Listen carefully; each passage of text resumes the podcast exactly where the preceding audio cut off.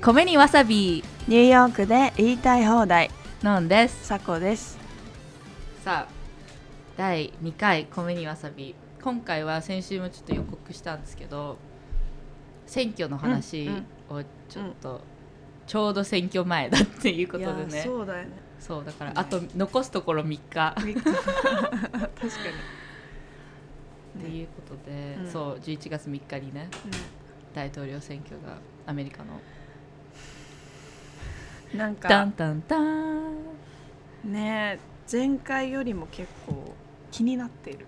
うんうんうんうんだいぶ気になってる、ううん。んだって前回はみんなまさかトランプが勝つと思ってないじゃん,、うんうん。でみんなそれはまあ面白いことが起こってるぐらいのテンションでどうせヒラリーが勝つだろうみたいな感じでこう進んでたかうんうんら、でも今回はまたああいうことがあり得るみたいな、まあそうだね。みんなトランプが大統領になったらどうなるのかっていうのをさあの4年4年前？分かってなかったもんね、ま、しかもまずそもそもなると思ってなくて。そうそうそう。で多分なんかなったらこういうひどいことになるよって言ってた人たちはいたけどその人たちはた大げさな人たちみたいな感じで扱われててでも今はやばい本気だったみたいてかその悪い予想軽々と超えたよねなそうトランプは軽ね々とね。ちなみにさのっちゃん小学校とかさ小学校もアメリカじゃんうん。あのさ初めてさ選挙ってものを意識したの？いつか覚えてる。ちなみにね私はねあのモームスの選挙の日ってうちじゃなぜか投票行って外食するんだっていうのがモームスの歌に入ってあてそれを聞いて私も投票行って外食したいって思ったのがあのね最初のなんか選挙に関して自分で何か思った時なんだよね。小学生。さそれがきっかけなんだけど。なんかどん覚えてる？アメリカで。アメリカの大統領選っていうものに、うん。あの自分がまあ関心？うんを持たせられたのは、えっとねケリー対ブッシュジュニア。うんがああ結構、ま、だいぶまえ。そうそうそう小学校5年生かな。ブッシュの2期。ブッシュの2期ね。あブッシュジュニアの2期が、えっとね小学校高学年だったの。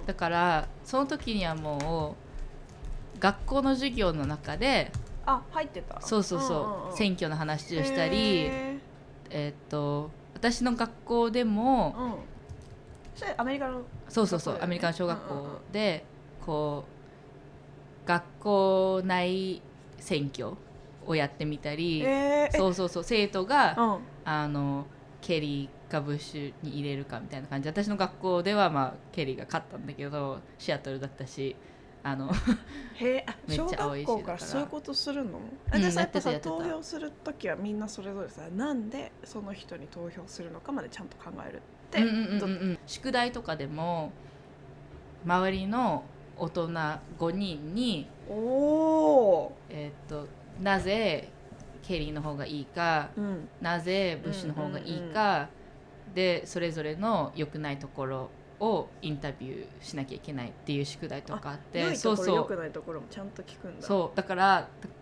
すっごい覚えてるのん。が、小学校の時にあえっとアフタースクールのデイケアみたいなの行っててそれはあれなんか学童みたいなやつうんうんうんなんだろう親が来るまで、そうそうそう親が来るまで待ってるところそうそうそう、んんでそこの校長先生みたいな人にインタビューしてその人はテキサス出身の人でめっちゃテキサスプライドが強い人だったのね、うんうんうんであのブッシュとかはそのグループにアピールする、大統領候補だったじゃん。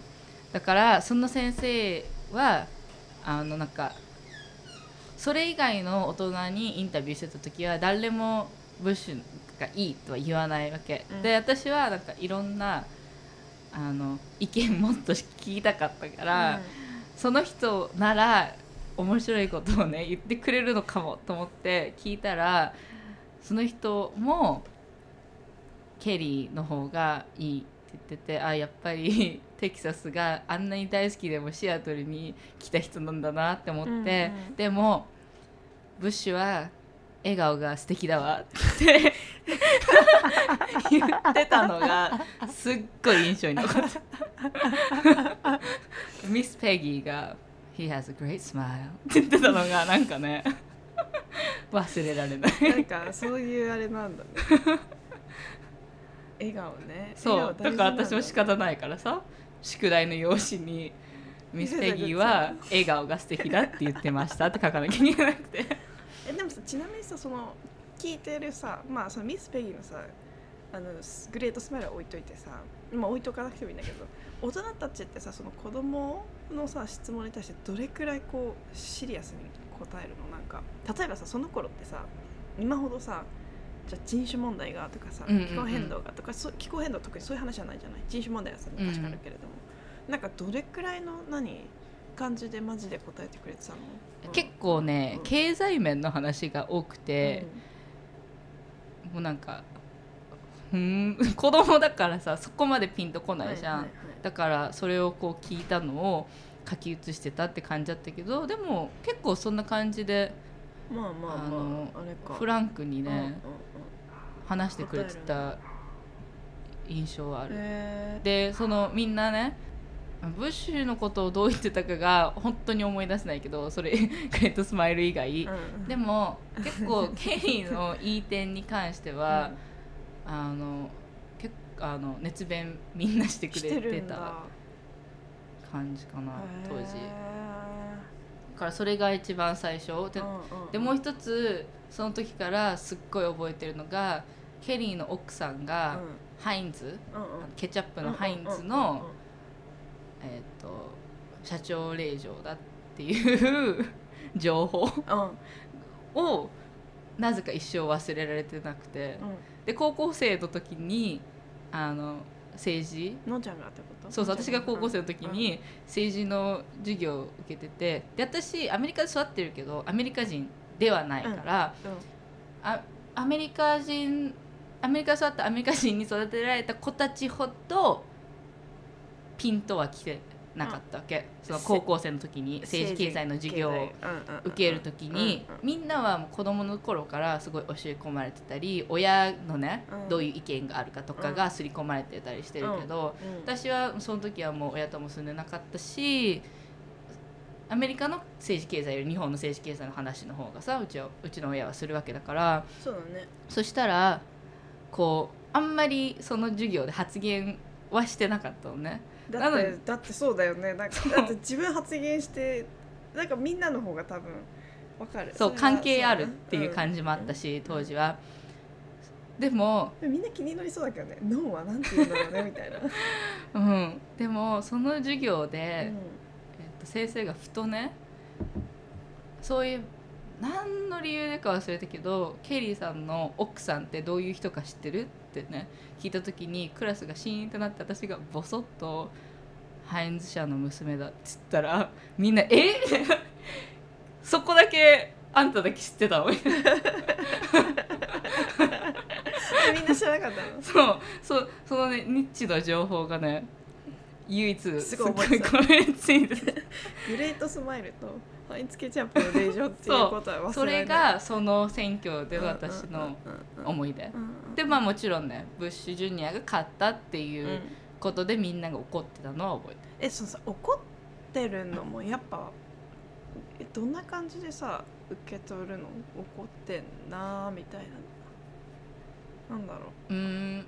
その時は、まあ、まだ小学生だったから、うん。そまあ、そんなに触れ合う大人も多くなかったけどこうで今みたいな怒り方ではない。その今みたいなとは。今うん多分でっていうか前回トランプが勝った時も多分今回もしトランプが勝つことがあったらもう地球が終わるぐらいのレベルでみんなね。ね。そうみんなうん。あの暗くなると思うけど、んん。当時はまだうわこれは良くないねみたいな。っうん。ていう感じうんで嫌だよね、うん。みたいな。でも今あのよく言われてるのはトランプが大統領になったっていう大惨事うんは今急に起こったことじゃなくて最初のブッシュ、うん。ブッシュシニアが当選したい時えっとねクリントンの前。あそうねそうね。そうそうそう。うん。えっとねまず1回ブッシュシニアが勝ったっていうこと、うん。そしてそれからえっとブッシュジュニアがある。この23年っていうよりは最初に就任した時にみんな「うーん」って言いつつまあ見守るしかないのかぐらいのテンションはあった気がする。ね。あのブッシュがなった時も。それぐらい。ででも今あのよく言われてるのはその時点でもう始まってたってね言われてる。だって、うん。当時でもブッシュジュニアってうんあのすごい無能だって言われてて、うん。ただの親の七光だって言われてた人が選挙に勝てたわけじゃん、うん。2期も。うん。うんそうだね。それ5455期か。そうだね。そうそう。それってもう今の大統領のさまあ軽いバージョンじゃん。だからそれをこう8年も平気だったアメリカはもうトランプが起こりうる世の中にしていってたって言ってる人結構多い、えそれはなんかのんちゃんの周りでうん。うんうん同世代とかでってこと、うそうなんだ。もうみんなそのトランプがひどくていろいろめちゃくちゃにしたって言ってるけど実はこれは原因ではなくて結果だって言ってる人はね多い、まあつまり原因がブッシュジュニアぐらいからはあブッシュシニアから始まってきうてでもさあのさブッシュの後にさ8年さオバマが入ったじゃうんうない、ん。あの時とかはさどうだった？なんか周り。とあだからこれだとのんちゃんとかだと10代？10代か？そうそう、ね。えっとね中学生の時私が中学生の時にうん。オバマが就任して、うん。でその時でこれもまたトランプさんがなったなってしまった原因の一つって言われてるのがみんなオバマさんが大統領になれたことですっごいリベラルの人たちが油断したの。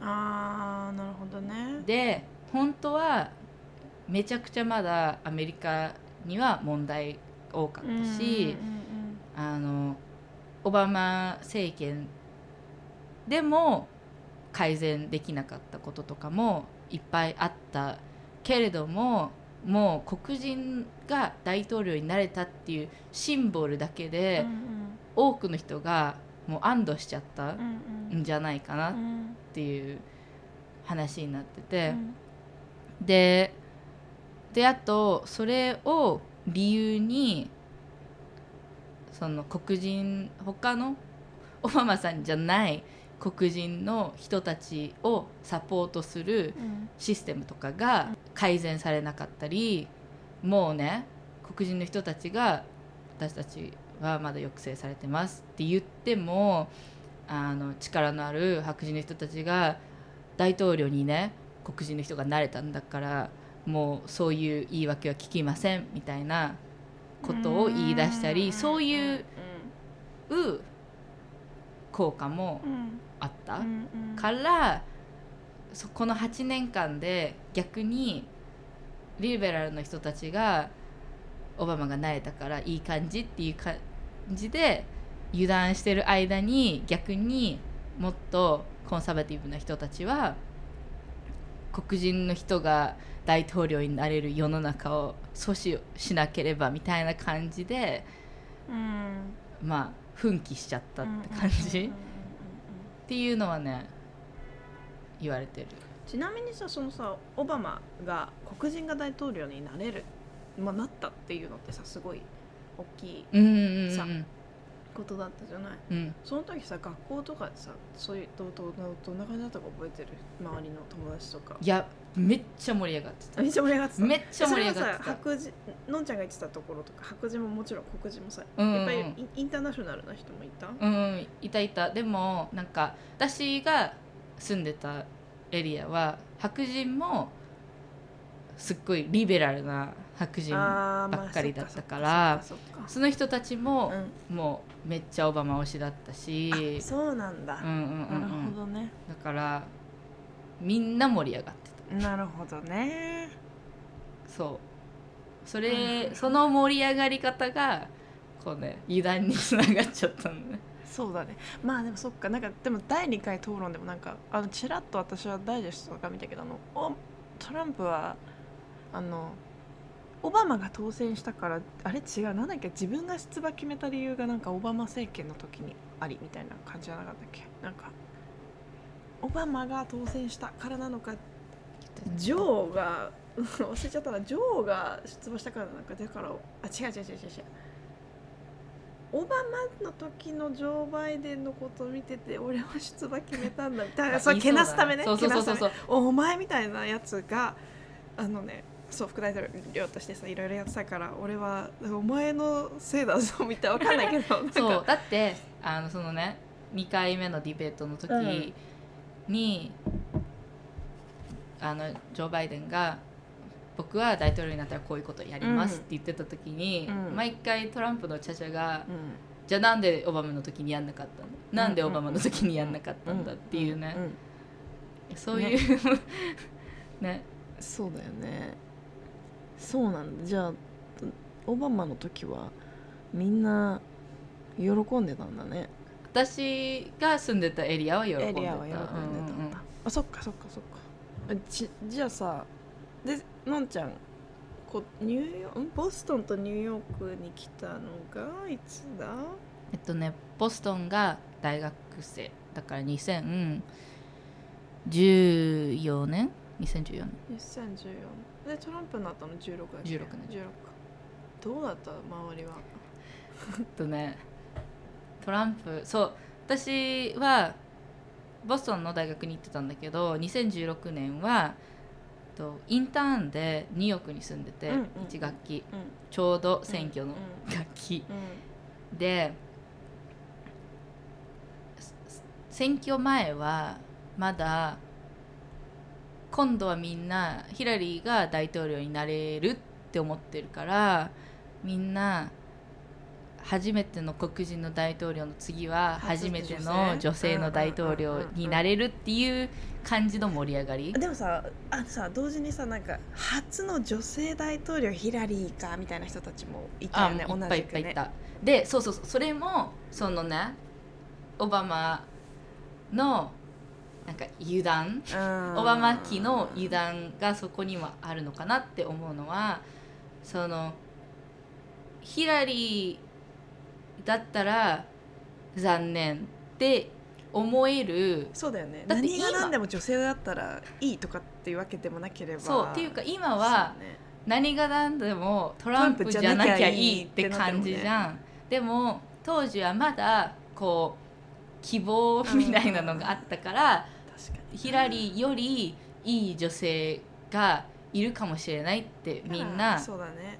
あったよね。思ってたからそこでこう仲間割れをねしてしまったわけですよ。だからこう女性の中でもヒラリーは嫌。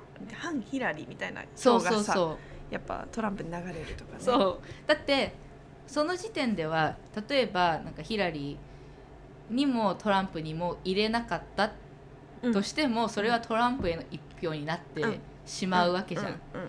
それででしかもねまあもう一つなんで今回の選挙がすっごい大事かっていうと前の選挙でもヒラリーはポピュラーボート、うん。えっと、投票数うんではトランンプに勝ってた。そうだよねそうだよね。あのさそこがさアメリカのあれの難しいとこだよね。あのそうそうそう。票じゃなくて。そうエレクトラルコレッジそうそうそうそうそうそうなんだよね。あの州ごとに票数がまた違うっていうね、よくうんうん。よくわかんないっていうかそ得れもじゃないんだよね。そう。それももともとあの白人を優位に立たせるためのうん。システムとしてうん歴史的にも受けられて、だからそれ自体ももう古すぎて、うん。あの廃止するべきだっていう運動はいはいはいはい。そうだよね。なってんだけど。あれってさ一回さ自分こう投投投票する人いるじゃん、うん。その自分がダイレクトに投票するわけじゃなくて。そのエレクトラルカレッジ？あああれはさああいうシステムとかってさ裏切られないの？裏切っちゃいけないの？え裏切ってもいい？いいんでしょ？裏切ってもいい。だからさ読めなくない？そう裏切ってもいい。だからそうそのシステムは廃止するべきだってえでそのさ 言われて日て本語でなんて言うんだっけな？あ選挙人普通に選挙人か。選挙人選挙団。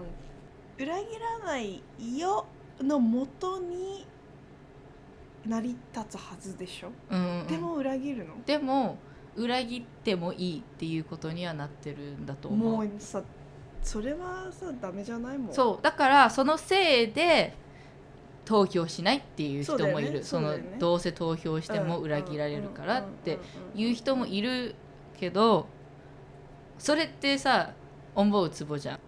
えよくよく考えたら不思議な話だよね。うんうん、ダイレクトに。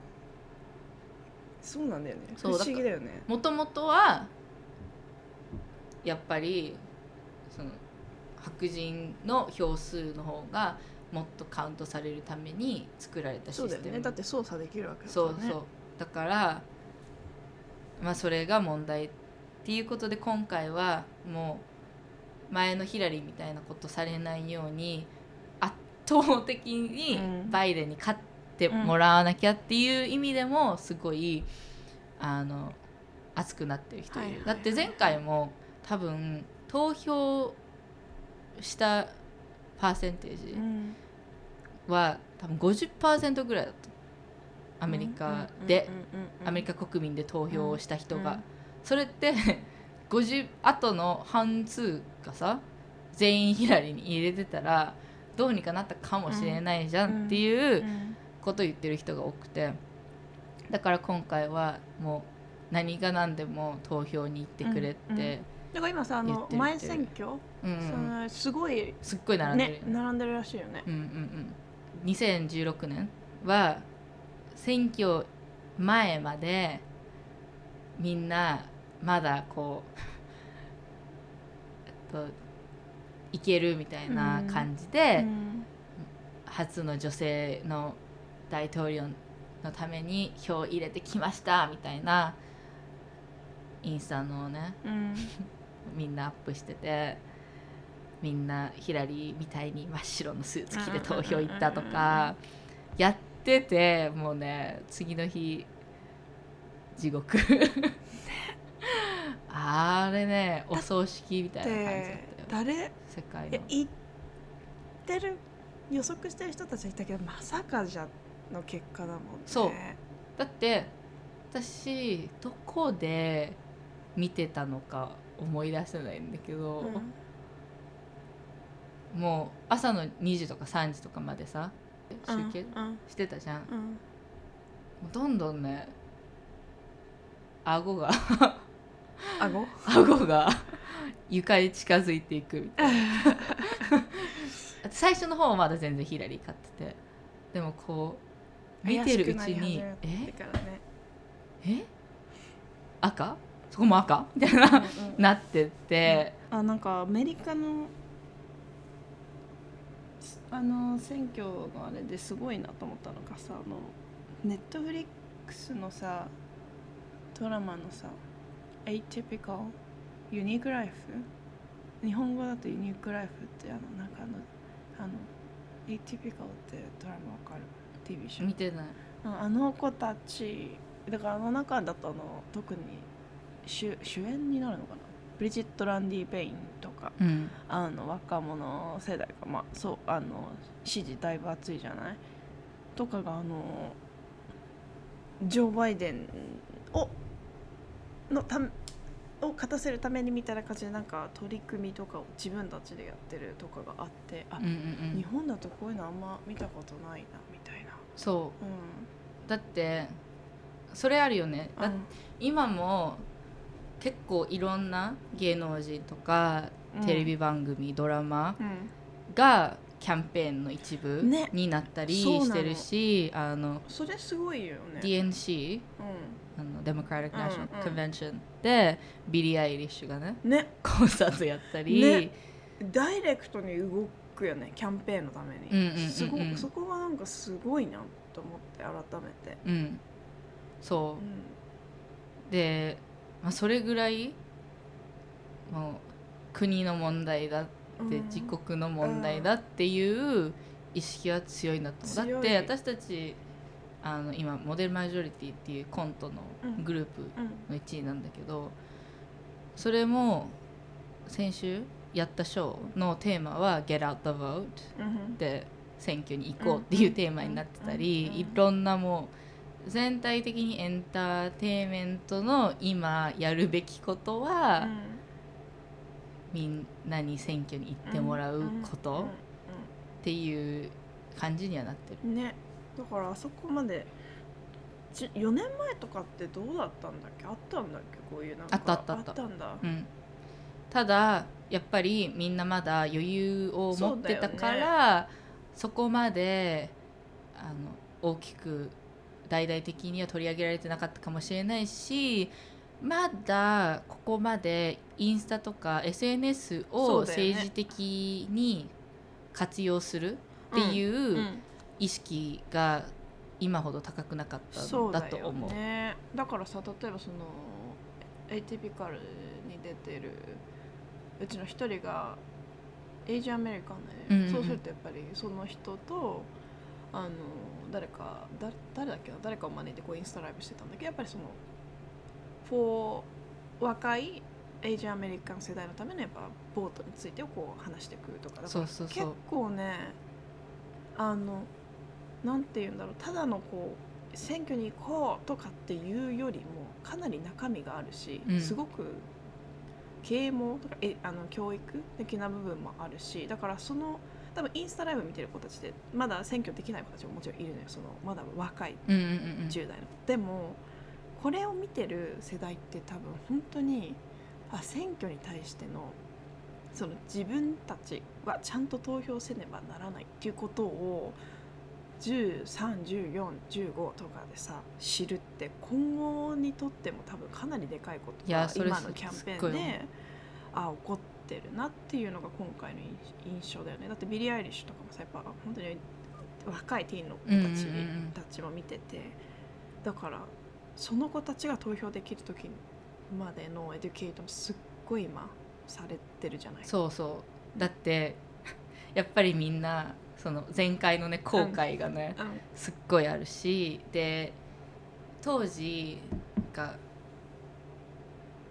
ちょうど私たちがそれぐらいの世代じゃん、うん。2016年って私は21歳だったけど、うん。同じぐらいの子たちでこれが初めての選挙うん。の人たちが多くてまだね当時の私と同い年の子たちは透かしてる人が多かった。うんうんうん今でもすかす余裕ないもんね。そうそうそう。でどうせね特に私とかシアトルとかうん。カリフォルニアで育ってるから、その州の子たちって自分が同房としてもね自分の州は青だから、うん。別に選挙行かなくていいしみたいなうん透かし方がすごいその時うん。ひどうんかったのがまあ今にねつながってるっていうことをみんなそれであの学習して今回はあ若い人たちにね。で多分私たちの年代が一番ピークでなんかそのどうせ自分たちには何もできないだろう大人たちがねうん。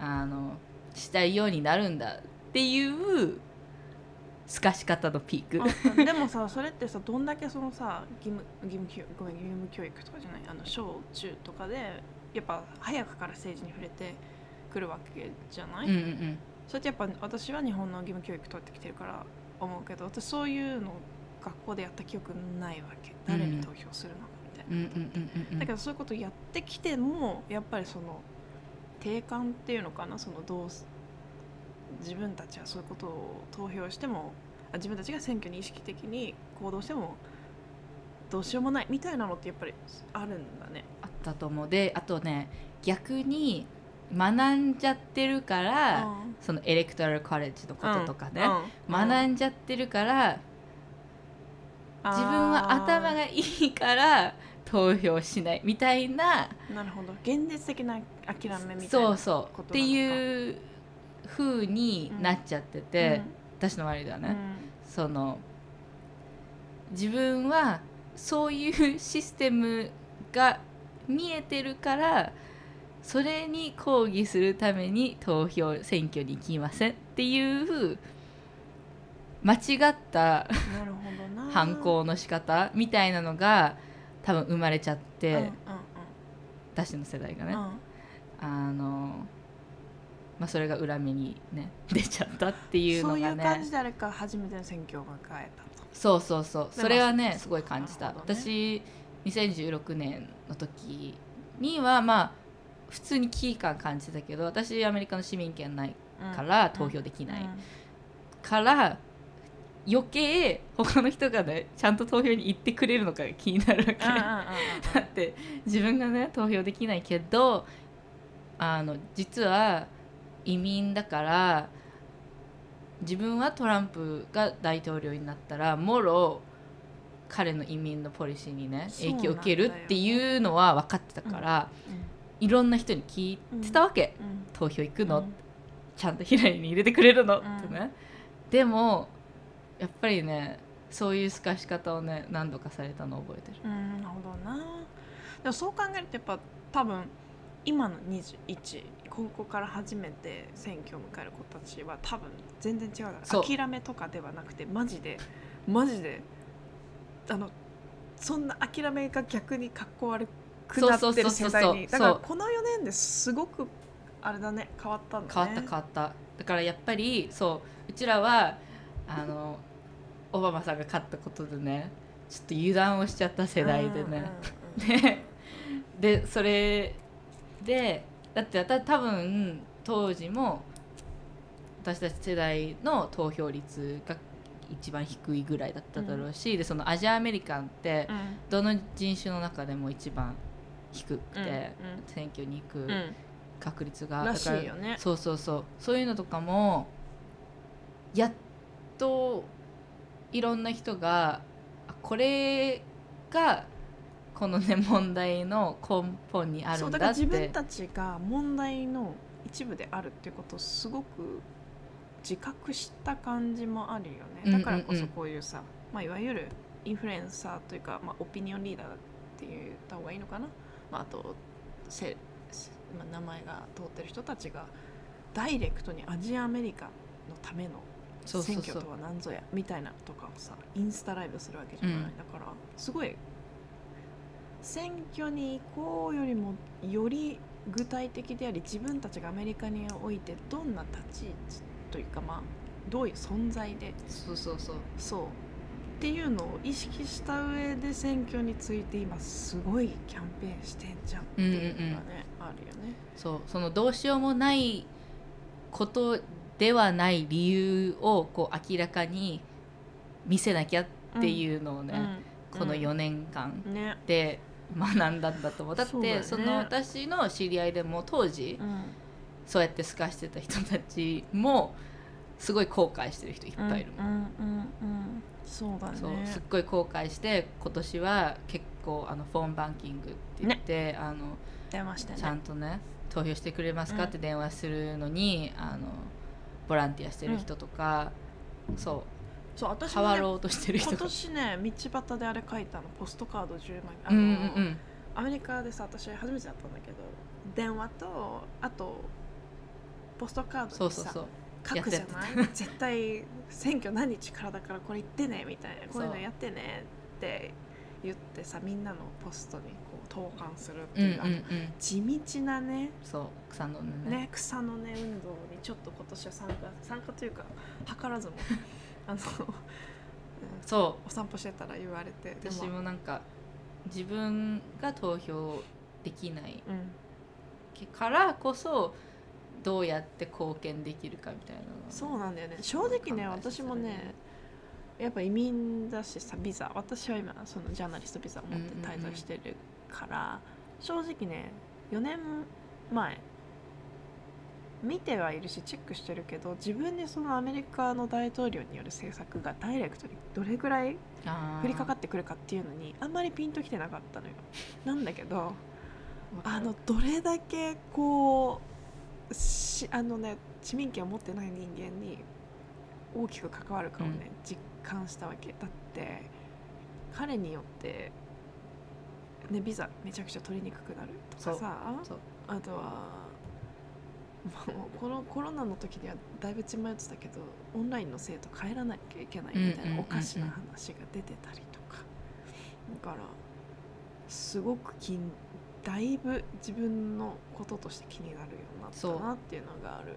だって一時ねグリーンカード持ってってもそう。れを略奪してやるってね言い出したり。そんなことある？みたいな感じだった。もんねでもさそううわアメリカってなんか本当にトップとかでここまで変わるかっていうのとかがさやっぱブラック・ライブズ・マターでさなんかこんなにいろいろ簡単にひっくり返るのねっていうのをねだいぶ目の当たりにしたなって感じ。ブラック・ライブズ・マターでもコロナの時でもねまあ今もコロナの時なんだけどそのさ大統領選挙のことでちょっと今さっきまで話したことと全然関係ないけどちょっとうん。話したいのが、あのバイデンのあの日本で結構コメントされてるバイデンどもりがち。そうそうそう。あのバイデンはあの聞いてて不安になるぐらい あのどもっているとか見てるこっちが焦るぐらいどもっているってあるじゃない、で第1回の時はもう本当に見てられいないぐらい。や第一回の時はねそうでね。ほんとひどくて、ね。それでさなんか地地方症疑惑まで出てたの。そう。あの77だっけ彼。そうもうおじい77ちゃんだからもう地方じゃね？みたいなコメントとかも日本でそのとあの討論見てる人たちからあったんだけどあれは地方ではないんだよね。そうそうそう。あれはねバイデンさんって喫音症うん。でそれはまあ結構知られていることではあるんだってウだけどィキペディアに書いてあるもんね。うん。うん、でも、まあ、あんまりメディアではうん取り上げられないし、でトランプのその第1回の討論でのと横入りの仕方とかがもうしっかり喫音症の人がこパニックなう。パニックになっちゃう方法うんを使ってたりでしかもその上ね その上喫音症の人がパニックになる手法を使ってる上に全然質問と関係ないけどバイデンさんの息子さんのあの薬物問題の話とか、うんそのうんバイデンさん。個人にとってすごい辛い話だったりあのトラウマの話だったりをこうかぶせてきててどんどんもうすでにその喫音症をすごい克服するために頑張って言葉を選んで話してるのをこう無理にさせるうん方法をすごい駆使してうん。でより例えそのトランプを支持してる人ってディベートの内容とかそんなに気にしてないと思うの、うん。そしたらそれはなんで？それはなんでそう思うの？だってディベートの内容を本当に気にしてて彼の答えを聞いてたら、うん。絶対意味不明すぎてうん。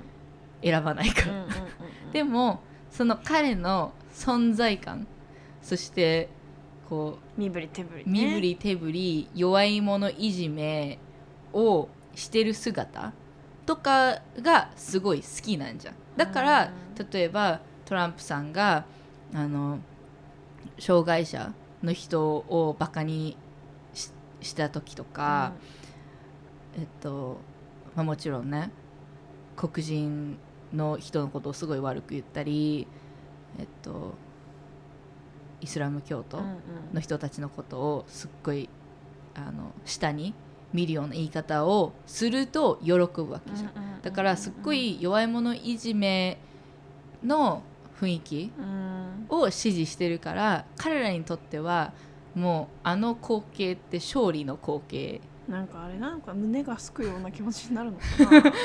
何なんだろうね。ねよくわかんないけどそれを優先したんだなっていうのがね1回目の時にすごい感じた。うんでそれによって自分がこの討論に勝ったっていう印象を自分の支持者に与えようとしたんだろうなっていうのがねあの横入りの仕方とかあ質問に答えずにわけのわかんない話をバイデンにふっかけたりとかしてるのですごい感じ。た。うんうん。まあなんかどうしようもないなんかいじめっ子発言とか多かったよね。そうそうそう。ジョーは何学校の成績はそんなに良くなかったんだよねジョーバイで確か。なんかねそれを引っ張り出して「お前は優秀じゃない」みたいなケツから数えた方が早いみたいな なんか本当にこれって大統領候補同士のそ討論会でう すっ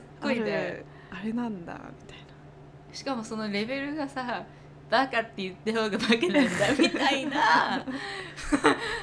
それぐらいなの第1回特にひどかったよね。でね。いやあれはひどかったあれはひどかった、ちょっとびっくりしちゃったもん。これって大統領候補同士のあれなのかしらっていう。そう。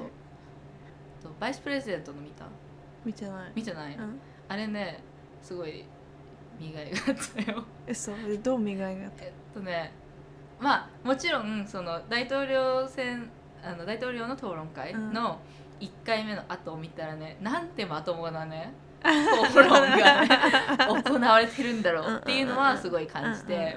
であとあのカマラさんがね、うん。すっごいあこれが彼女の特徴なんだけどすっあのディベートがね強い、っていうのはまあ、彼女をバイデンさんがね、まあ、自分のとのギャップうん。であるために選んだんだろうなってよく言われてるんだけど、もうねマイク・ペンスが話してる時の彼女の余裕の笑みとね皆さんこの人が言ってることどんだけアホらしいか分かります？みたいな笑い方がねもう心に突き刺さった。へえ なんかそっちの方がちょっとちょっと面白そうだな。そう。でもちろんねうカマラさんも今までいろんなね問題的なことはやってきたし彼女が全てでも完璧でもないけどあのディベートでのパフォーマンスはねんすごい良かったなって思った、そうなんだ。そう。彼女はちゃんと時間も守ってたしすごい切れ味のいい回答もしてたしマイク・ペンスに、と、横入れうん。された時も今私が話してるんですけどとねしっかりおーなるほどね。てその時でちょっとスカッとした。ああそうなんだ。なんかさあのージョー・バイデンがさ選出した時にさちょうどさそのさなんかこう女性選んどけばいいと思ってんだろ批判もさあったじゃん結構、うんうんうん。でもまあしっかり優秀なんだね。そうもちろんねそれもあるしうん。で彼女は今まですごいあのうん。LGBTQ のコミュニティに対してあまり良くない政策とかうん。をすごいサポートしてきたから、あのそういう面ではまあ、うん、どうなんだろうなのっていうのはねあ思うところはあるうんけどそのバイデンさんのその喫音症うん。のことを考えたり、彼が自分はディベートではこれぐらいできるんだろうなって読んだ上でのカマラさんの選出は結構ね悪くないうんうんん。だなって、うん。そのディベートの時にすごい実感した、うん。うん。ちょっと見てみます、うんうんうん。おすすめ。ででもなんかやっぱりね SNS っていいのか悪いのかって思ったのは、うんそのディベートの途中でマイク・ペンスさんの頭にハエが止まって それね私も見た。でしょ？でそれがマイク・ペンスだったんだっけ？ジョー・バイデンだと思ってた違う違う違う違う違う。マイクペンスの頭はにハエが止まってそれがすっごいブームになって。てたね。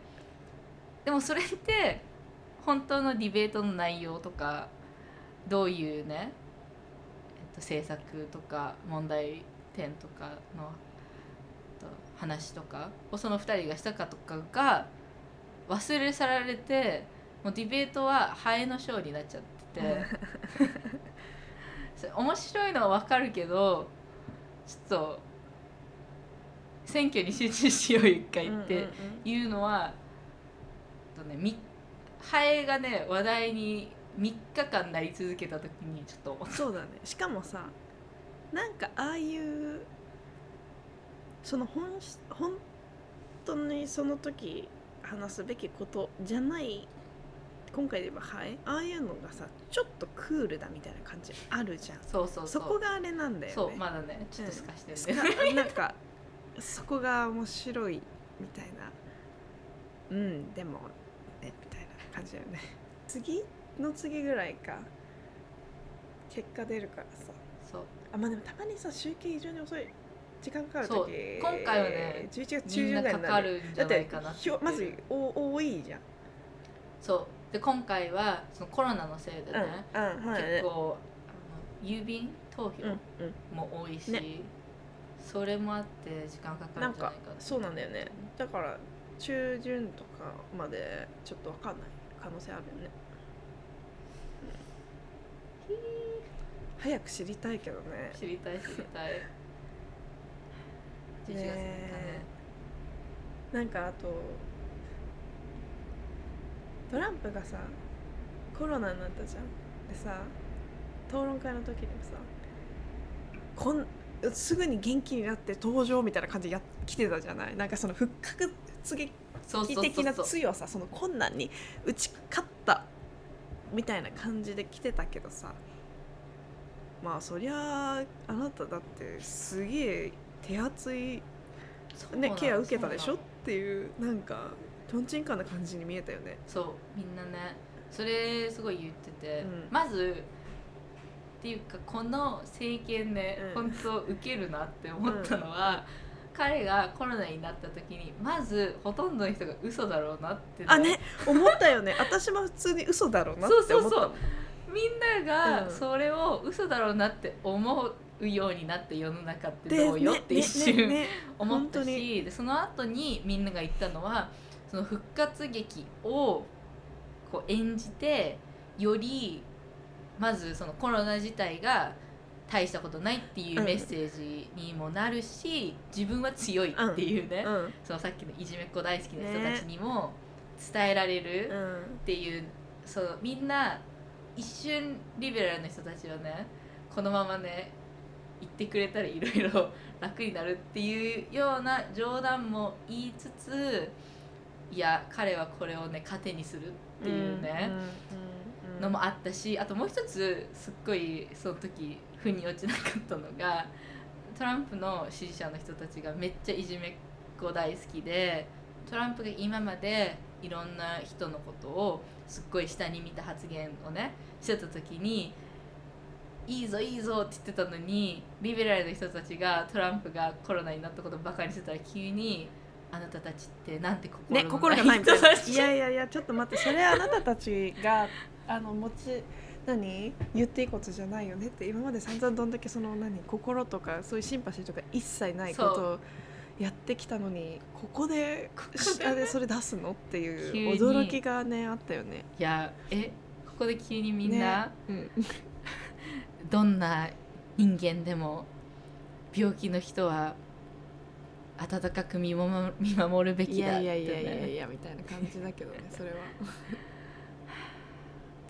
うんまあまあまあ次々ぐらいまでに結果でさねまたちょっとねその時選挙の話。復習を。復習をしまししましょう、ょうはい。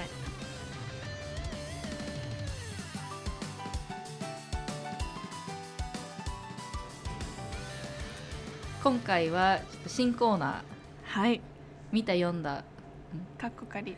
最近見た読んだカッコカリかっこかり。ちょっと名前はね後々決めたいけど趣旨としてはなんかまあ見た読んだことで面白かったことでお互いシェアしたいなと思ったやつをそれぞれ持ち寄っていこうという感じだね。はい、はい、じゃあまず私の佐古の最近見たようなでちょっとねシェアしたいなと思った理由としてはさ最近話した中でさなんかこう最近の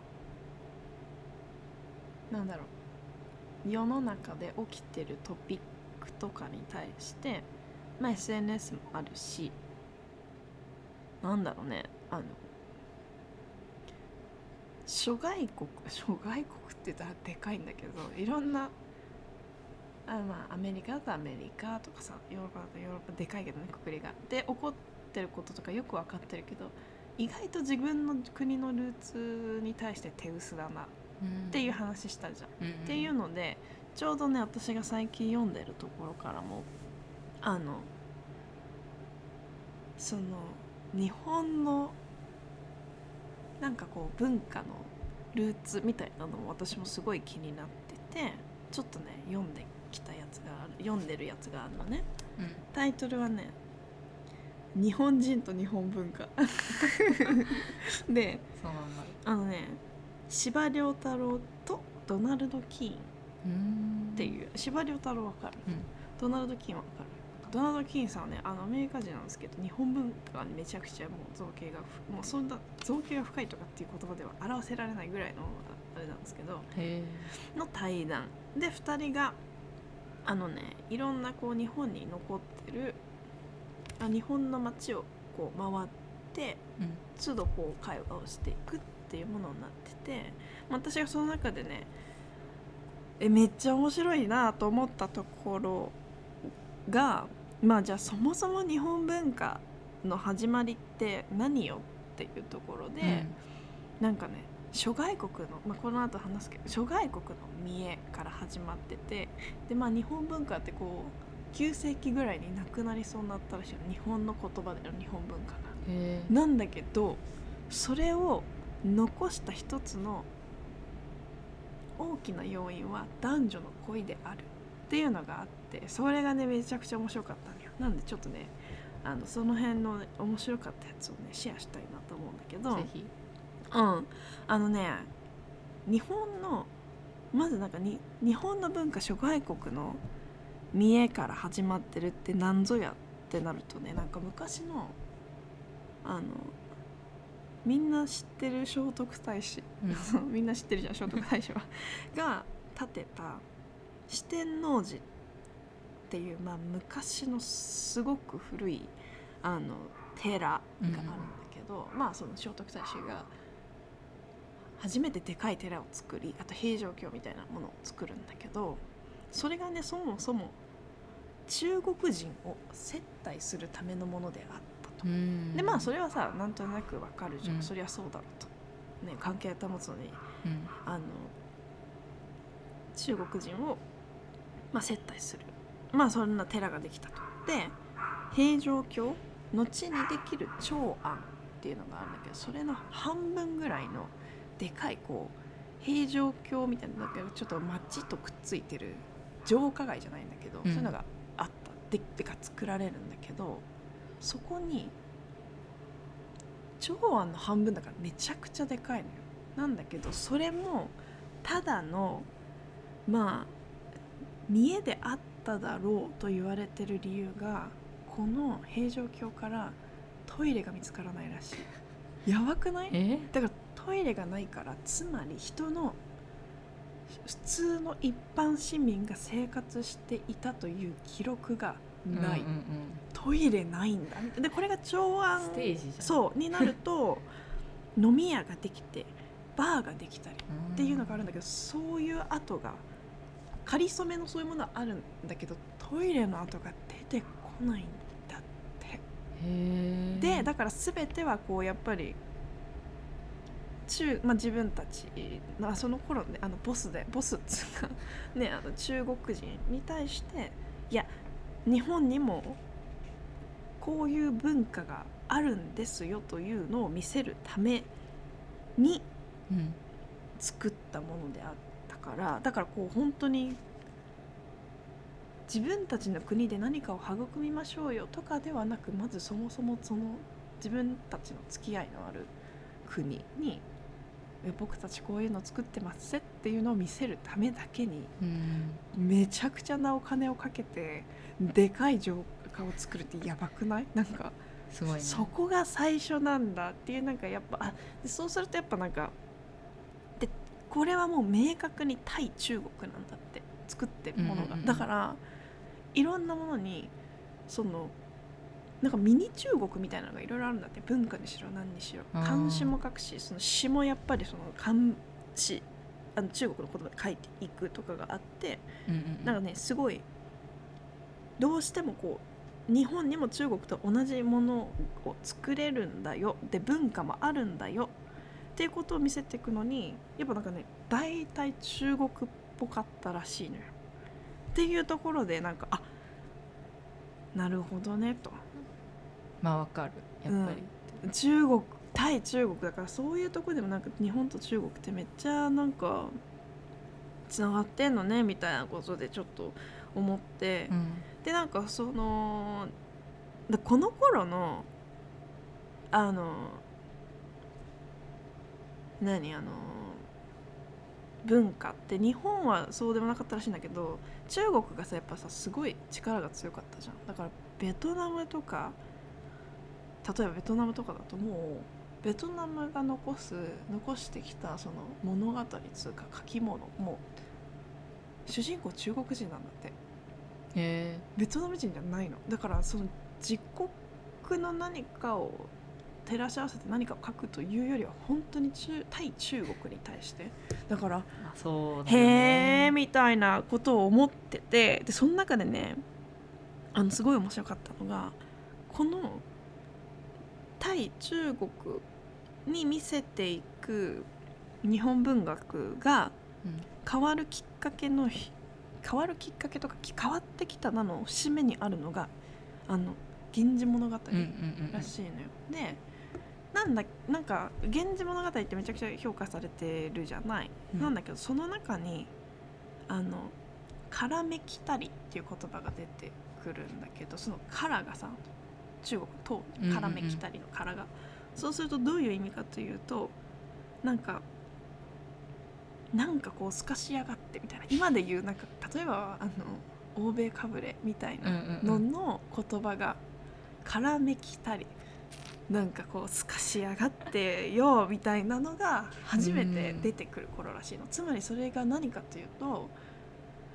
こう海外まあだから中国みたいなとても栄えた場所に対しての憧れはあるんだけどなんかそこに対してこういやいやなんかこう抵抗したい気持ちが初めて見えてきたのが「源氏物語」であるっていうのがあって、そうするとなんかここで今までこう日本にも中国に劣らないまあ文化がありますよと見せていたことからこの文学が始まる頃って日本人でも一流の悩み一流の喜びがあるというのを見せ始めるみたいなのがあってで「源氏物語」って私さあのなんかあの源氏がさいろんな女性とこうねいろいろ関係持つああいう話みたいなので読んだことないけどなんか「源氏物語」の漫画とかは読んだことがあったのよ。だったんだけどあ文化のこう成り立ちで見た時にそんな節目であったのかっていうのにねちょっとねびっくりしてでそう。まあ、そんな感じ。いやだってさ「源氏物語」って言われたらなんかまあ源氏がこうねあのえ読んだことある。うんうん、でも私なんか結構そこまでうん「源氏物語」がその日本文化そんなイメージないよね。を、えっと、立ち上げたみたいなうん。イメージはなかったけどその「源氏物語」が日本で結構最初にただのストーリーうん。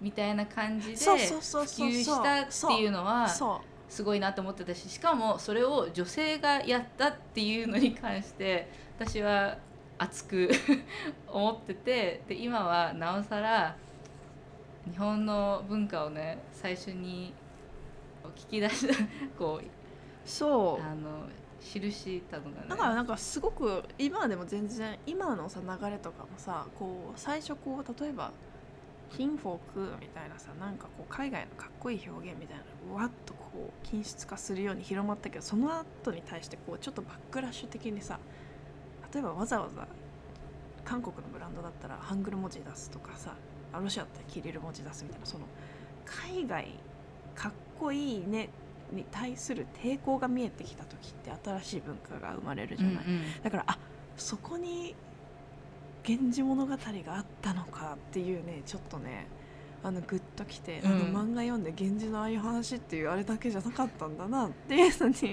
ちょっとねああ面白いなと思って。な私もそう。好き。そう。ああそうなんですかと。なんだけどだんだんだんだんこうまた中国がすごく強くなってきてうん。文学とは漢文で書かれたものであるみたいなのがすっうんごいあの広まるらしいのね。で9世紀ぐらい、まあ、奈良朝の時にうん日本語で書かれた文学がなくなるかもしれないみたいな時期があったらしいの。だからもう中国文化一途たどりそうになったんだけれどもなぜか日本はそうならなかった。でもあのこのキーンさんと司馬遼太郎の対談でも「なぜか」って書かれてる。なぜか日本文学が強くなりましてっていうのがあって、うん。でも同じ時期にやっぱ朝鮮ベトナムとかだと文学はもう中国の言葉で書かれるべきである。これが一流であるっていうのがあったんだけどなぜか日本は大丈夫でしたみたいなのがあったんだけどそれをね金さんは男女の地位の問題そしてその地位が地位の違いがある女ゆえでの性がねひらがなでしか書けなかったからそうね書けないし読めないから、うんうんその男性が結局何かというと恋していますと粋に伝えるには和歌というものを書かねばならぬが漢文で書いてはどうせわからない。だから俺の気持ちを伝えるためには俺は普通普段はねあの中国語をいつも使ってるけれども恋文はかな文かなで書かねばならないみたいなのがあって日本の言葉はこのね男女のね掛け合いによって引き継がれていったと。でなんかだんだんそのそうするとここですごい面白いなっていうのがあまあそうよねとそまあ和歌はそりゃかなで書かなきゃいけないよねっていうのがあるんだけどこの和歌で自分の気持ちを表すっていうことを男が、ね、覚えるとだんだんだんだんこの後の時代が進むと俺たちのこうなよなよくよくよした気持ちを表すには日本語で書きたいみたいなのが生まれ始めるだから漢詩とはつまりこう壮大な非常にこうテーマがでかいものを書き上げる一流の文学としてあったんだけれども俺のこの気持ちみたいな日本人として生きるあのね気持ちここで司馬遼太郎は天然たる自分の気持ちだからすごく複雑で、心にまとわりつくものをどうしても中国語や漢詩では書けないのでっていうのがやっぱその和歌で自分の気持ちを表すならばやっぱり日本の言葉が良いであろうっていうのをねこう培っていくからだから恋文っていうのは2つ大きい役割を果たしたよねなんか一つは本当にあの仮名じゃないと伝わらないからそれを使うっていうことと仮名を使って心をを表していくことを覚えていくっていうなんか2つの役割があって、まあ、だんだんだんだんあの男たちも日本語で書きたい。だからそれのなんかね土佐日記とかもさすごい有名じゃない？紀貫之の男もすなる日記というものを女もしてみんとてうんぬん。これもなんか男としてめめしいことは書けないからこれ女の名を語って書くじゃない、だけどこれもやっぱり漢詩では絶対に書くことができない男の気持ちを男が女のふりをして書いた。みたいなのがまあすごい大きな潮流だったんだなという。あのねすっごい面白いんだよね。すごい日本語は本当はねすごいイモーショナルなめちゃくちゃエモーショナルな。だからエモーショナルはこの時からもうなんか成り立ちがエモーショナルだって和歌が和歌だもん、好き。会いたい。会えないみたいな。そう。だってこれマジでハリソンと私のパートナーと話してたのが、日本語の方が例えば「あな You」の言い方がめちゃくちゃ多いし、愛の表現の仕方もそのただ直球じゃなくて、うんうんうんねいろいろあるんだっていう話をねちょうど最近してた。そうだからさそのエモーショナルみたいなこれは別にあの私の考えなんあのこれを読んでちょっと思ったのがエモーショナルを育てたのって多分この和歌にもあると思っててだってさ会えないから。基本的に会えないしあの何あのミス？会えたとしてもこうミスの下からスッとこうね、うん。あの入れてだから切なさとかどうしようもなさっていうのを表すのって日本語は非常に長けてるっていうのはなんかあこういうところからもただ会って今日は楽しかったっていうんじゃなくて 会えないみたいなね。そのね辛さ。そうそうそうそうそう。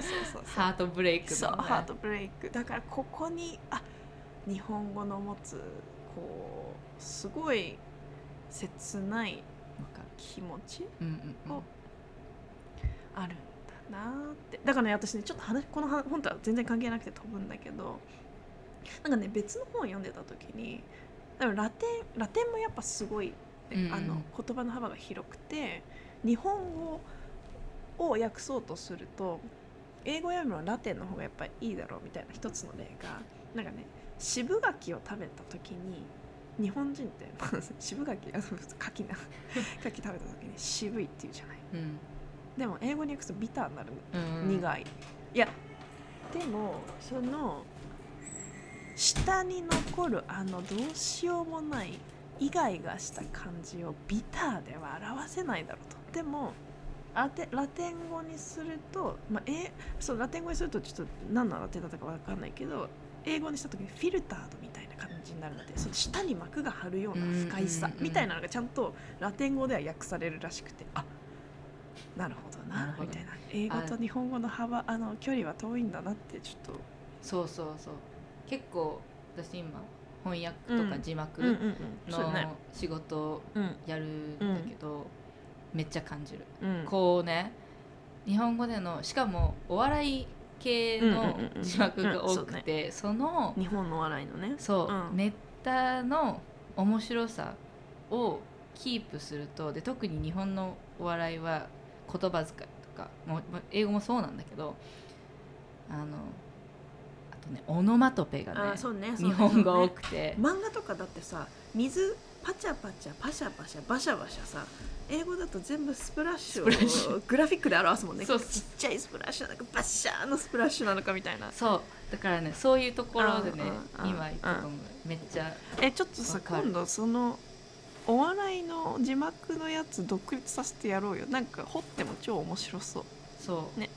そうそうそうだからそれをどうやって、ん。そのその芸人のネタのニュアンスをうん。なくさずに意味も分かるようにするかっていうのがね結構自分の中で楽しい筋トレには、うんうんうん。いいね。うんそうなのよ。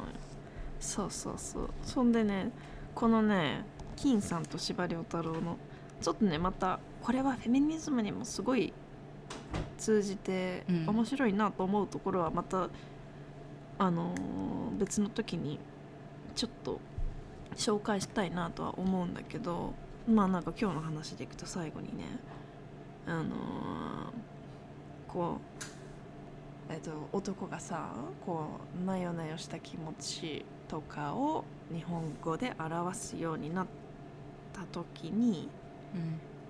こうこの時代って男と女が全く同じようなものを書いてたらしいの。だ男女による作品の区別がつかなかったみたいなんでこれちょっとね話は飛ぶんだけど別最近なんか別の記事を読んでた時にあの詩うん。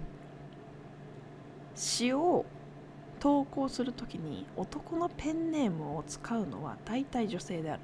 その逆はないんだって。だから男が女のペンネームを語って詩を出すことはないんだけど女性がこうわかんないよ。わかんない。なんか本当に男の子のね名前あの男性っぽい名前を使う時には必ず女性であるっていうのがなんか言ってる人がいたんだけどこの時代は全く逆でうん。女性が男に扮してものを書いていることは全くないって書かれててなんかここちょっとね掘っていきたいんだけどだからこの時は男と女の作品が作者の男女が区別できない時であったみたいなのがねあこれはちょっと掘っていきたいなと。今ではさ、うんやっぱ男性が書くもの女性が書くもの。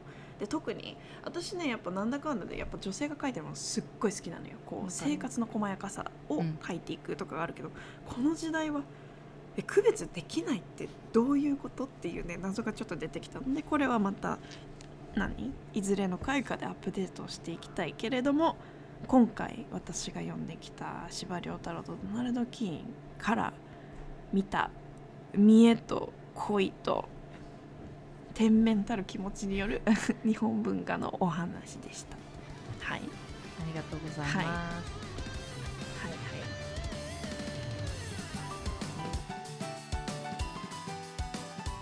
私が最近見た読んだ、うん。私は見たの方なんですけど、うんうん What the Constitution means to me っていう。私にとって憲法とは。うん。っていうもともとブロードウェイにあった劇が最近今月かな？Amazon プライムに録画されたバージョンがアップされてて、とハイリー・シュレックっていう女性の基本一人劇うんうん。みたいな彼女がしゃべる、うん。でまあ何人か他に出てくる人いるんですけどその内容としては彼女はもともと小学生の時とか小中高かな。親がディベートのコーチうん。でそれをなんか使って彼女はアメリカをこう横断しながらいろんな討論大会みたいなところで私にとってアメリカ憲法とはっていうトピックでスピーチ、そうスピーチ大会みたいなのに出てそれで勝ちまくって大学の補助金みたいなのをもらったっていうところから入っていってで最近その自分がね15歳ぐらいだった時に私にとって憲法とは何かっていうテーマで、えっと、スピーチしてた時にどんなことをね、言ってたのかっていうのを気になり始めたっていううん。うん。うん。っところから入って、うん。で彼女今40代。てことはだなから25年前25年前か。ぐらい。うん。で2530年前ぐらいの話、でその時はそのディベートに勝つためうん。にうん。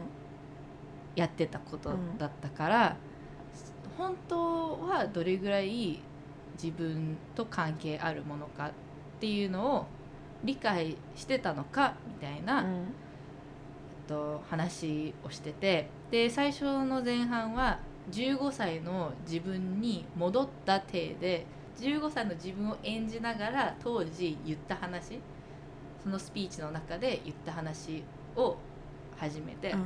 でそこからどんどん当時自分がが使ってたロジックとか自分が信じてたこととかが今自分はもう信じてないし今の時代に通用してないみたいなことをこう思い始めてでそこからその15歳の自分をこう捨てて40歳の自分としてもう一回このアメリカ憲法とは自分にとってどういうものかっていうのをこう掘り下げ直すっていう作業をこう目の前でするっていう劇なわけ。であ観客の目の前で。そうそうそう。ん。それがまあライブで行われてるっていう体うんの劇で、で彼女がまあ注目するのが、えっと、アメリカの憲法のうん。修正条項うん。14条うん。が、その全ての人がえー平等であるっていう修正条項なわけ。でそれはあの奴隷制度とかが廃止された時にできたものででも彼女はそれの話をしている途中に女性がそれに含まれてないっていうことに気づくわえ実マジでリテラリー含まれてないけってこと？そうそ彼女がその劇の中で言うのは今まで最初の憲法を読むと男性女性の話は一切出てこない、うんうんうん。でもその14条で初めて男性っていう言葉が出てくる。そう実は女性が自分の体の安全とか健康に関して権限うん。が保証されてない保障されてないっっていう話になるわけ。うんうんでそこからその自分は白人のえっ、と何の障害もない、えっとシスジェンダーうん。な、えっとストレートな女性だから、自分がこの憲法で守られてないっていうことはどれだけ多くの人がこの憲法に守られていないかっていう話をするわけ、単純計算で半分みたいなこと？そうほとんどの人たち、でそこからどんどん自分の家族内で起こっていた女性に対する暴力とか、えっと、統計的にアメリカで年に何人の女性がパートナーや結婚相手に殺害されているかとかっていうあのデータとかも出してきてでその人たちは誰もこの憲法に守られていない。うんだからこの国は女性やあのマイノリティのためにできていない国だっていう話になる。なんかあの例えばさヒューマンあすごいでかい言葉でさヒューマンとかだったらさまあ男女入るじゃんみたいになるじゃん、うんうんでもうん私たちが入っていないってことは多分明確に男性は明記されているけれども女性という明記がないみたいながないないない。ことなんだよね。そうそうそう、ん。でその影響で例えば州アメリカって州ごとにも法律が違ったりするじゃん、そしたら例えばあの彼女が持ち出した例としては一人の女性が自分の子供を元旦那に誘拐されたってう。んうん言ってうんで警察に届けを出した。うん。けど警察は、えっとその州の法律上かな？あの彼女の言い分を警察は聞く必要はないっていう判そ断もそも？べ前提みたいなこと、そうそうそう。をされて、うん。で彼女の元旦那さんは、えっとその誘拐した子供たちを殺すんだけどうん。で彼女は警察署うん。を起訴したのね、うんうんあなたたちが私が誘拐されたっていう届けを出した時に聞かなかったから私の子供は殺されました。うん。で最初その州の裁判では一回、えー警察署が悪かったっていう話になる、うん。でもそれをもう一回、えっと、再犯うん。を、最終うん。うん、最高裁でうん。もう一回して、うん。最高裁の時に、えっと警察側は憲法によると別に彼女のことや子供を守る義務はなかったっていうことで警察はあの不起訴えそれはさあれ？その第10修正条項によるとそもそも女性や子供が含まれていないからみたいになっちゃうみたいな。ことみたいなのがあって、でそのまずこの劇を見たらもっと細かく彼女が分析してるんだけど、その時にえーその判決を下した最高裁の人たちの会話の音源を彼女が流すんだけど、うんうんうんその時にこの憲法内の言葉うん。のなんかうん shall うんうん「shall」っていう言葉があるわけ、でその「shall」は義務っていう意味なのかするべきだっていう意味なのかした方がいいっていう意味なのかっていう「うん shall」の話のことをうん。一生ねしてて誰一人そのね女性がどんなトラウマになったかとかさ自分の子供が元旦那にね殺された話とかさそこには誰も触れないわけ。でそのね「shall」っていう言葉だけについて延々と会話をされてるわけ。でそれが毎回、まあ、そこからそこそその話切り口で女性の例えば中絶する権利とか、えっと、自分の体に関してどういうね健康手当を受けたいかとかを選ぶ時の決断が下された時の最高裁のメンバーとか見ても全員男性だったりとかして、なんでこんなね女性の体に対する、えっと、すごい大きな問題。だって人によっては生死に関わる問題なのに、男の人たちが全然どんな感じ気持ちかもどういう本当にどういうねことになってしまうかとかを全く知らない人たちが延々とそこじゃないだろっていうことを討論し合ってるっていう話もするわ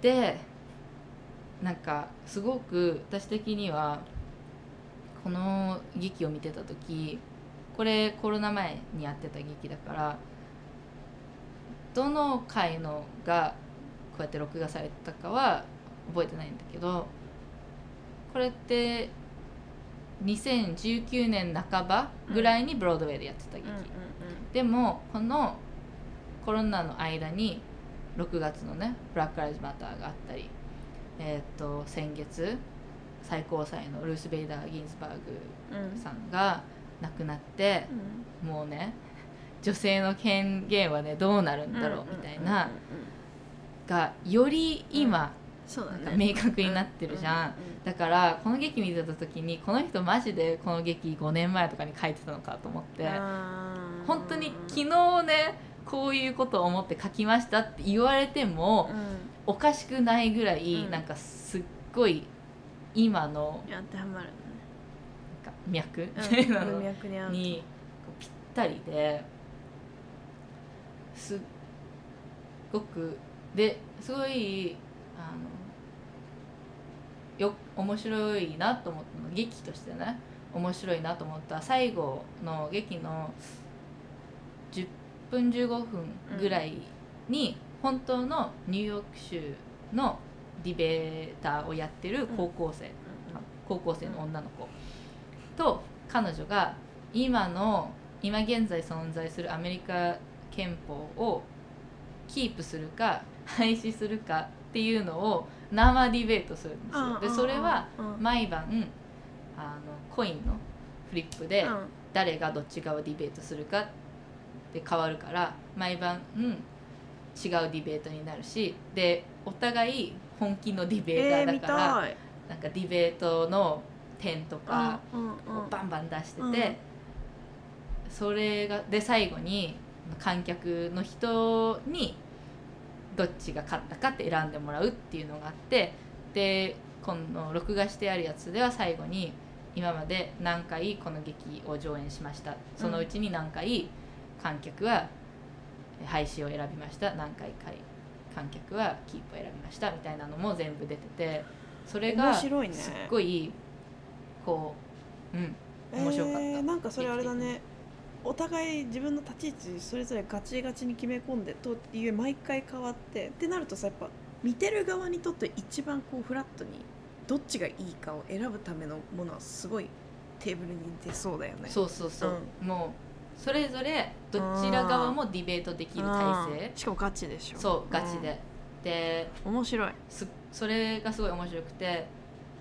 でしかもその前に全部こういうデータとかうん。も出されて、うん。っていう感じで多分今までなんとなくアメリカの憲法。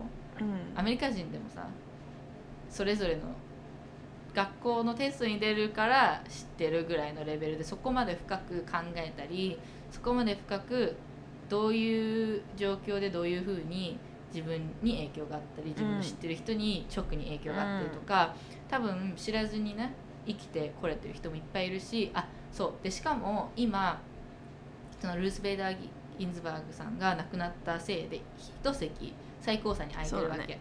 で本当はこの選挙が終わってから勝った人があの選ぶっていうルールのはずなのに今トランプさんがね。ゴリゴリとね 自分推しの人が、をね自分が推してる人をねあ入れようとしてるわけ、そういうことを考えながら見てるとよりねあやっぱり最高裁に入ってる裁判官の人たちとかすごい重要なんだなって、うん。だから例えばさっきのね「シャオ」の話とか、うん。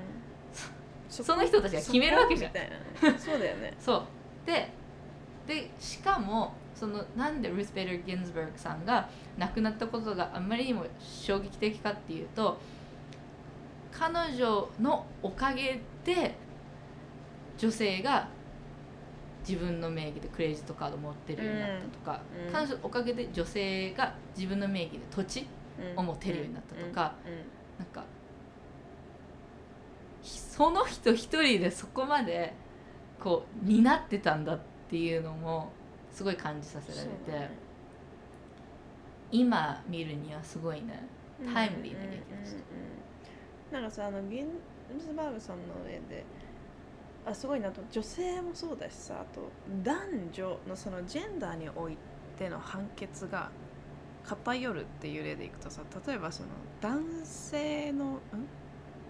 奥さんが先に亡くなってしまってその子供が残された男性がなんだっけゆえっとね育児休暇を取るか忘れちゃったんだけど、うんうん。なんかそういうのもその人は取れるみたいにしたっていうそのジェンダーにおけるその判決の不利さみたいなのをなんか結構女性にそもそも女さっきのおちゃんが言ったような女性の生活基盤みたいなのも上がってるしじゃあ男女でひっくり返りそうなものを男性でも不利になるものは変えてきたっていうのがあるじゃん。うん、あとうんゲイマレッジもね。ね。そうそうそう、ね。でもそれも全部その最高裁の判決の決め方っていうのはその憲法をどう読み取るかっねていうのね。にすっごい載ってるから、そうだよね。それをどう読む人がが選ばれるかっていうのがあってで見ました？あの今だからそのトランプさんが推してる人が、そのテストで彼女に修正条項条項の First Amendment 一番うん。の人に与えられた権利は何ですかってね。全部答えられなかったの。なんで？ねえ。えあのさ普通の人が全部答えられなかったよね。まだしもさ。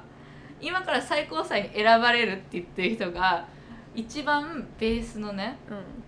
あのフリースピーチとか。っていう条項な条からプロテストをしていいとかそういう権利なんだけどそれをね全部答えられなかったのもうさダメじゃんみたいなあのテスト受けるまでもないよねそういやーあのこれはぜひマジで選挙終わってから公正な判断をしてほしいね、してほしいだってでその人も女性なのね。だからなんかトランプ政権なりにちょっといいだろう女性選んでやったんだからみたいな感じなんだけど最悪じゃん。だってしかもその彼女は中絶はしするべきではないって信じてる人だし。もうさえそれ何？やっぱ宗教的そうそうそうなあれでしょ？宗教的に。いやいやいやいやいやみたいな感じだよ。そう。絶対ダメ。でしかもアメリカのうんまた憲法ね、うん。では絶対宗教と政治は混ざってはいけないっていう、ね、ってなってるじゃん。のいやいやいや あの政教分離ね。うんううんんうんうんって感じじゃん。だってそもそもあなたたち大統領になった時聖書の上に手を置いて誓うじゃんみたいな。お金にだって入ってるじゃんみたいな。そう。紙幣に。無理じゃんって感じじゃない？だからさ別に女性じゃなくてもいいのよ憲法を現代社会と照らし合わせてどう読み解くかをやってくれば別にあの女性っていうのがファーストプライオリティの あの要項ではありません。ありません。そうそうそうそ れがねなんかすごいクリアに、うん。そしてまあ時に面白く、うあのん読み取ってる劇えー、気になります。そういう気になる面白い。だったらおすすめです。あとそのディベートが見たい。あそう。のガチの。ディベートがねめっちゃ良かった。しかもテンポ的にもこうね、まあ、最初明るい感じでうん。面白くて、でどんどん暗くなってって、うんうんうん。もう途中ではもう辛くなってきて、うんうんうんうん見てるのもで、うんうんもう泣けてきてでそしてそっからディベートに入ってもうバチバチでこう燃えてくるみたいな。えそれさ何で見れアマゾンアマゾンプライムへ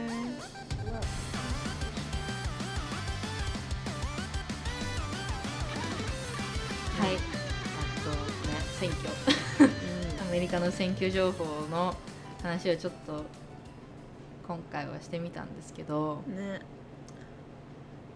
まなんかちょっとあのやっぱ小中高とか大学とか初めての選挙とかを見てきたのんちゃんから聞く話はね面白かったよ、あ、よかったです、うありがとうございます、んうん、リアルなところがすごい面白かった、まあ。自分でもしばらく考えてなかった思い出をちょっと、あ引っ張り出した。引き出して。グレートスマイルとか。はいつけちゃう人がね。あー忘れてた忘れてた、うん。でもねあと3日4日？今週のね火曜日。え。火曜日ですよ。火曜日今日はハロウィンですけど全然そういう場合じゃないっていう、うんうんうんうんうんね。まあ。じゃあ来その次はあれか。また今日のさ最後の「What the Constitution means to me」の話うん。もあれだし私もちょうどねそうそあのあの男と女の文学のところで話してたからちょっとじゃあフェミニズムとかのとこ女とか男の部分女男だけでなくまあうん。いろいろちょっと話して。いろんな LGBTQ とかもね今選挙によってまたいろいろあるしね。ちょっとそのあたりの話。そうそうそう。どういうテンションかはね、うん。まだね。うんまだわかんないけど。わからないけど。でも、うん。まあ来週はフェミニズムでだね。うん。いきましょう。はいじゃあまたそんな感じか。あそう。視聴ありがとうございました。じゃあまた来週。バイバイ